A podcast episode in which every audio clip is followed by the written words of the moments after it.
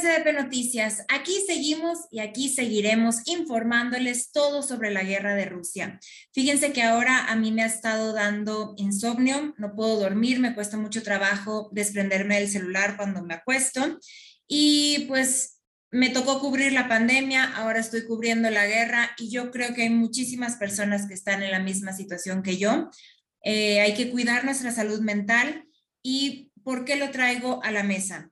Porque me gustaría invitarlos a tomarnos toda esta información que viene eh, con mucha calma, con mucha tranquilidad y la única intención es informar y estar informados. Así que después de saber esta información, también se vale desconectarnos del mundo virtual y seguir con nuestras actividades. Tomando esto en cuenta, me gustaría empezar con buenas noticias. El presidente de Rusia, Vladimir Putin, está dispuesto a enviar una delegación una delegación rusa a Minsk para negociar con la parte ucraniana. Y bueno, el día de hoy nos vamos a enfocar en el tema humanitario, qué está sucediendo con todas las personas que decidieron salirse de Ucrania, que de acuerdo con la ONU van más de 100 mil personas que han dejado sus hogares y alrededor de 50 mil ucranianos han logrado refugiarse en otros países. Y para eso me encuentro con Carlos de la Rosa, mexicano que se encuentra en Polonia, es decir, en uno de los países vecinos a Ucrania, para que nos cuente cómo se está llevando a cabo este recibimiento a los ucranianos que salieron del país. ¿Cómo estás, Carlos? Muy bien, muchas gracias por tu tiempo, Mar. Oye, gracias a ti. Cuéntanos un poco cómo ves tú la situación allá por Polonia. Pues mira, la verdad es que hay bastante tensión. Eh, la relación política entre Rusia y, Polonia es históricamente muy tensa, ¿no? El gobierno local desde hace ya varios años ha tenido una retórica muy antirrusa, ¿no? Las relaciones son, pues existen, ¿no? Pero, pero son muy poco cordiales realmente. Hay retórica inflamatoria de los dos lados, hay eh, embargos comerciales, ¿no?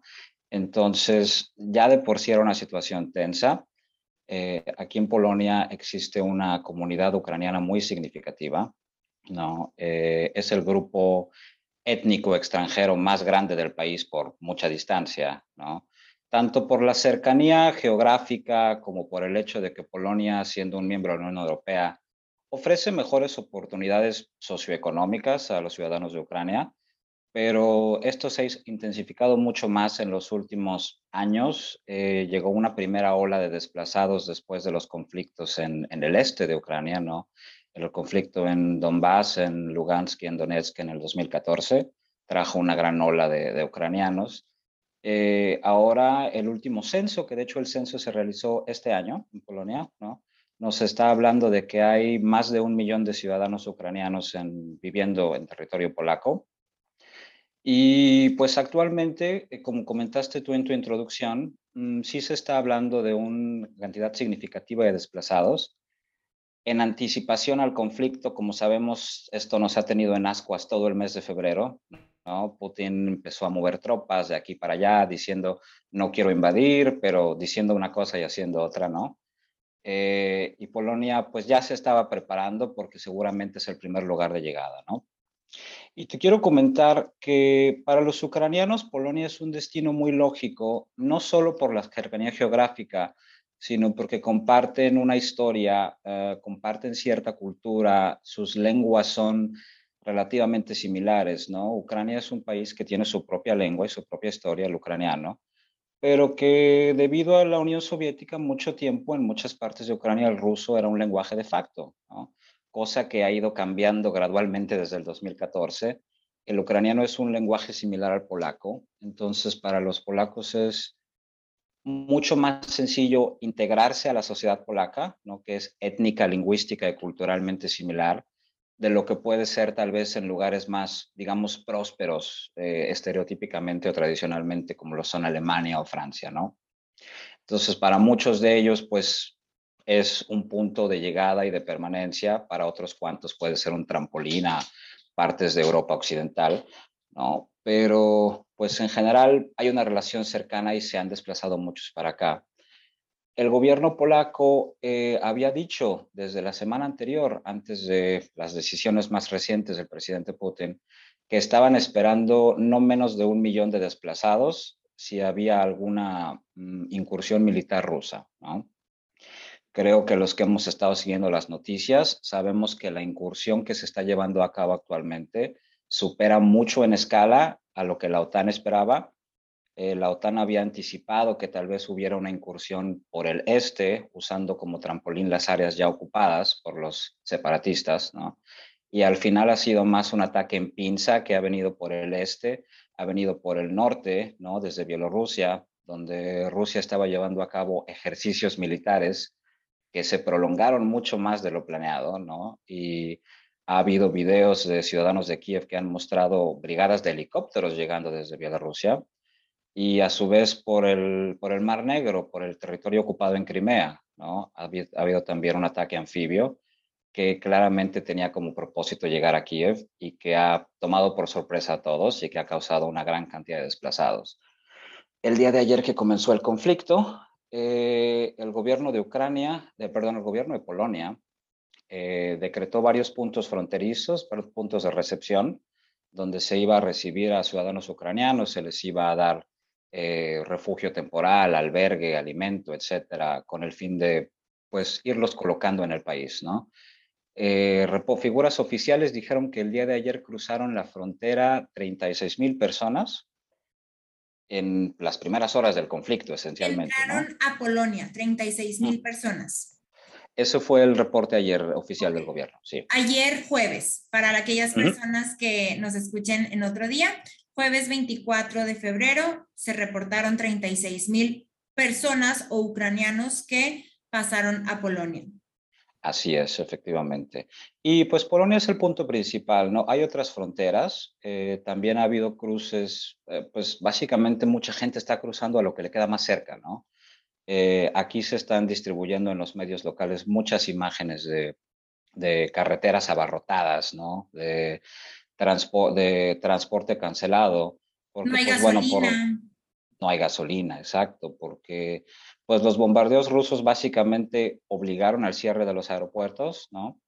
Y entonces dejaron como único medio real de llegar a la frontera, pues coches particulares o trenes que también han sufrido muchas cancelaciones y pues para la gente más dispuesta o que estaba un poco más cerca, pues caminando incluso han llegado muchos, ¿no?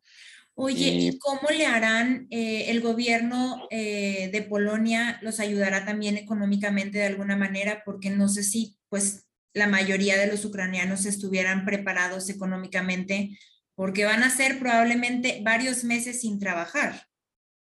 Eh, pues mira, Actualmente, el gobierno polaco, una de sus mm, iniciativas, el gobierno polaco tiene un problema muy significativo con su pasado comunista, ¿no? En, a diferencia de otros países excomunistas, en Polonia no existe realmente una nostalgia por los viejos tiempos, ¿no? Aquí el comunismo se considera una tragedia, ¿no?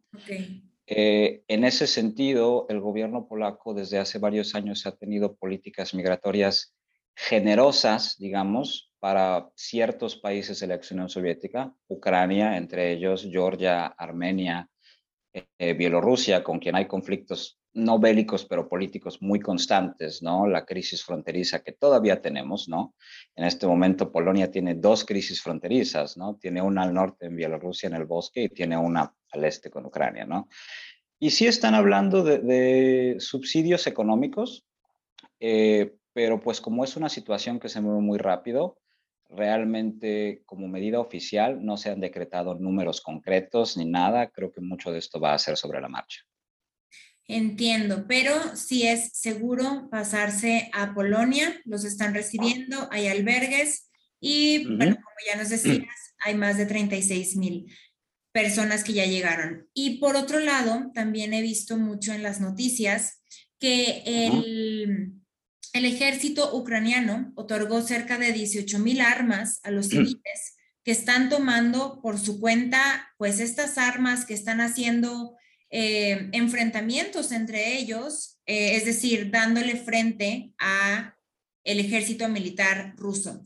El día de ayer platicaba con una analista política llamada Stephanie Enaro y me decía que en su opinión ella creía que no iba a durar mucho la guerra, ya que Rusia tenía todo el poder y a diferencia de Ucrania, pues le ganaba en números del ejército, de armas, de, cualquier cosa, ¿no? Hemos visto las explosiones y hemos visto todo, entonces, ¿tú qué opinas con, con este contexto?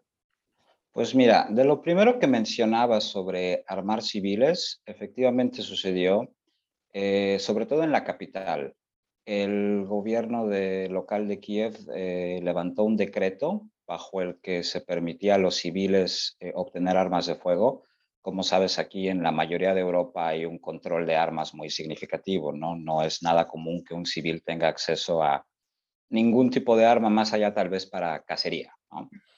Ah, allí se decretó en, el momento en que Rusia comenzó la invasión que todos los ciudadanos podían acceder a armas a través del Ministerio de Defensa. En Kiev en particular, el número que tú me dices es similar al que yo escuché ayer, al que le vimos aquí en los medios locales, armas de asalto. ¿Cuánto escuchaste? Escuchamos eh, entre 15 y 20 mil ciudadanos que habían, digamos, que, que, habían aprovechado la medida, por decirlo de alguna manera. ¿no? Sí.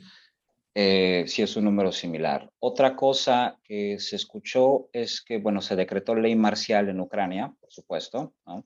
¿Qué es? Y esto también... Disculpe. Eh, es la suspensión de garantías individuales, básicamente, ¿no? Que permite al gobierno crear suspensión de garantías de libre movimiento, eh, permitir un toque de queda, cosas de ese estilo, ¿no? Para poder controlar mejor el movimiento de la población civil, ¿no? Pero parte de ello significa, hablando de la situación humanitaria, que en este momento solo están pudiendo cruzar mujeres, niños y ancianos. ¿A dónde? El gobierno a, pues a Polonia o a Rumania o a donde puedan. ¿no? Es decir, ¿los hombres se tuvieron que quedar en Ucrania? El gobierno ucraniano decretó que los hombres de 18 a 60 años de edad no podían salir del país.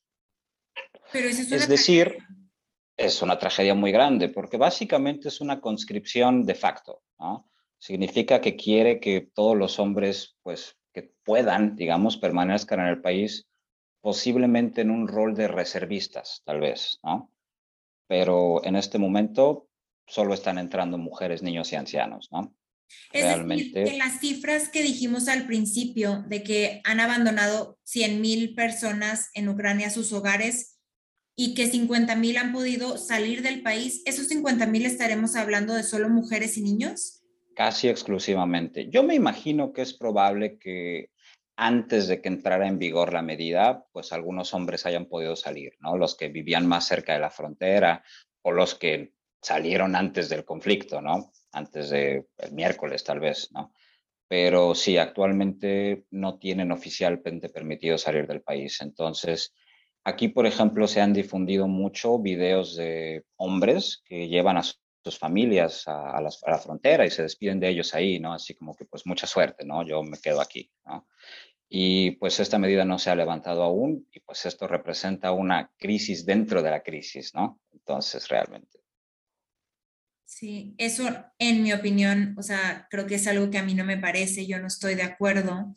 Eh, cada persona, hombre o mujer, tendría que tener el derecho de decidir si se, que, si se quisiera quedar a combatir o quisiera salirse del país. Pues mira, eh, sí, dime, dime. perdóname, te quería hacer un comentario. Pues yo personalmente, eh, yo conozco muchos ucranianos aquí, ¿no? Ucranianos que han vivido aquí incluso desde antes que yo, ¿no? Que tienen su vida aquí. Un ejemplo de ellos es la esposa de un amigo muy cercano, ¿no? que su familia está en las áreas bombardeadas y que están ahora intentando gestionar, pues, que vengan aquí a quedarse con ellos, ¿no? Y que está siendo un problema porque ahora, pues, como te digo, puedes llegar a la frontera nada más en coche particular, ¿no? Entonces, irte con tus cosas, tu familia, etcétera. Pero la familia de esta chica constituye eh, dos primos, mm, su abuelo, su tía y su madre, ¿no? y pues los primos no van a poder salir, ¿no? O sea, los primos son, el abuelo pues ya es mayor y pues la tía y la madre, ¿no? Pero los primos, por ejemplo, ya se les dijo que no van a poder salir de Ucrania, ¿no? Que pueden, pueden escoltar a su familia a la frontera si así lo desean, pero que no se les va a permitir salir. Qué barbaridad. Y hablando de cifras, me gustaría mencionar que se tienen registrados más de 137 soldados y civiles muertos, y hay más de 300 personas heridas. eh, todo esto eh, ucranianos, pero, pero por el otro lado, eh, también sabemos que van más de 450 soldados rusos muertos. Entonces, se siguen escuchando las explosiones, las sirenas de alerta en Ucrania, pero me gustaría preguntar, preguntarte, Carlos, si tú has visto o presenciado en Polonia alguna marcha, alguna manifestación o alguna alerta que les estén dando a ustedes. Eh, sobre alertas, no como tal. Lo que se puede ver por el lado militar es que todo el mes de febrero, mm, te quisiera comentar primero que como, trasfondo, ¿no? que Polonia es un país muy allegado a la OTAN, ¿no? es un país muy proamericano y tenía excelente, el gobierno polaco tenía una excelente relación con el gobierno del expresidente Trump. Eh, logró despliegues de tropas, habían estado intentando muchos años que abrieran más bases americanas aquí. El expresidente Trump se los concedió, digamos, ¿no?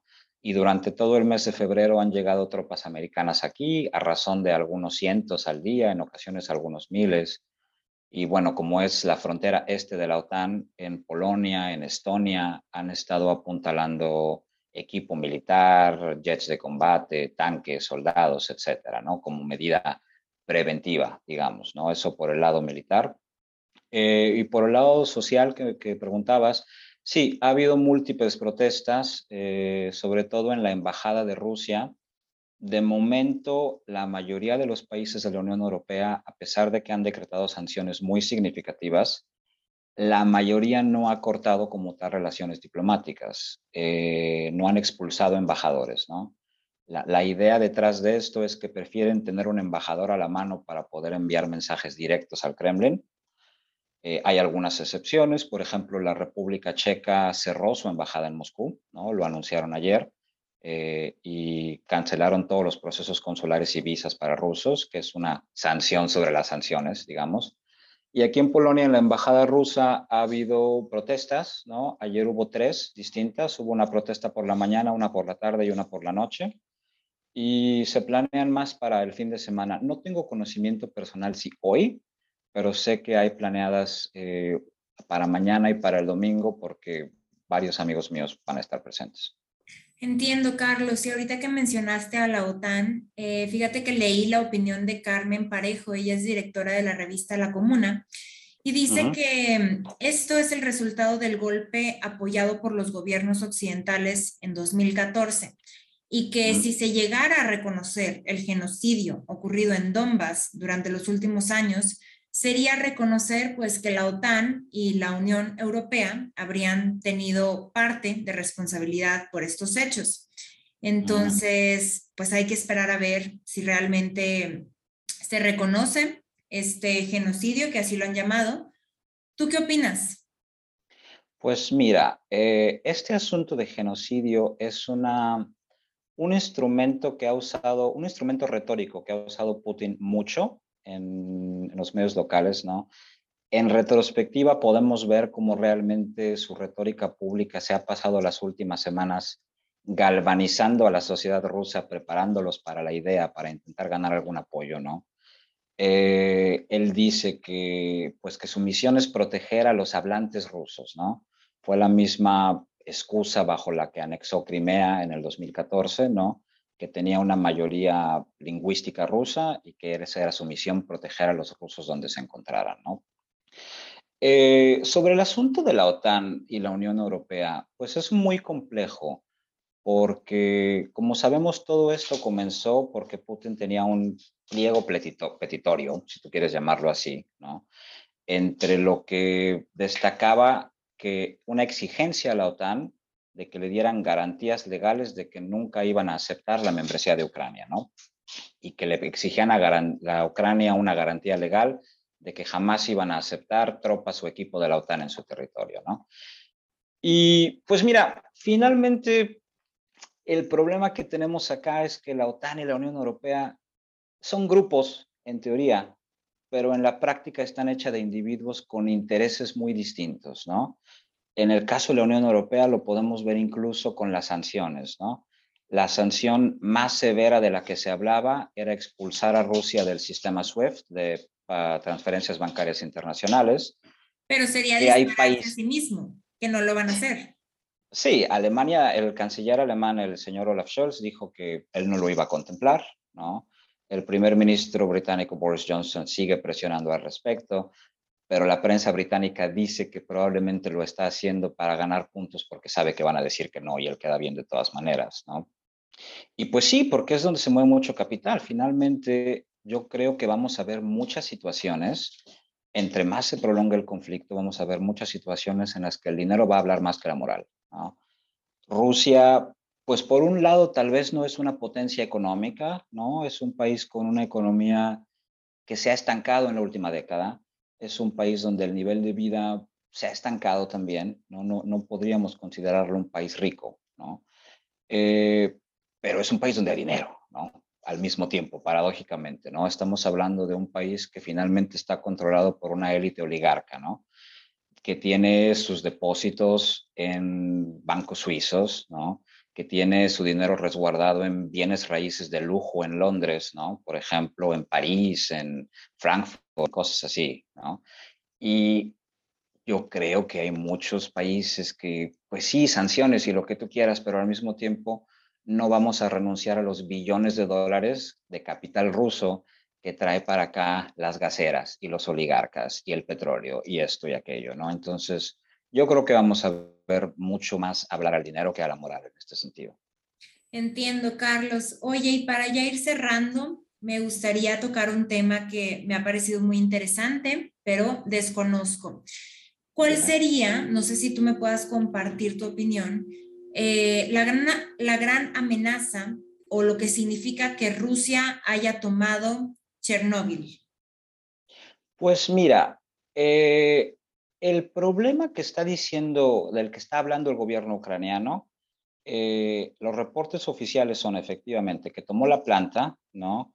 Que, se, que de por sí, desde la catástrofe en los años 80, se ha mantenido funcionando pues a medias, ¿no?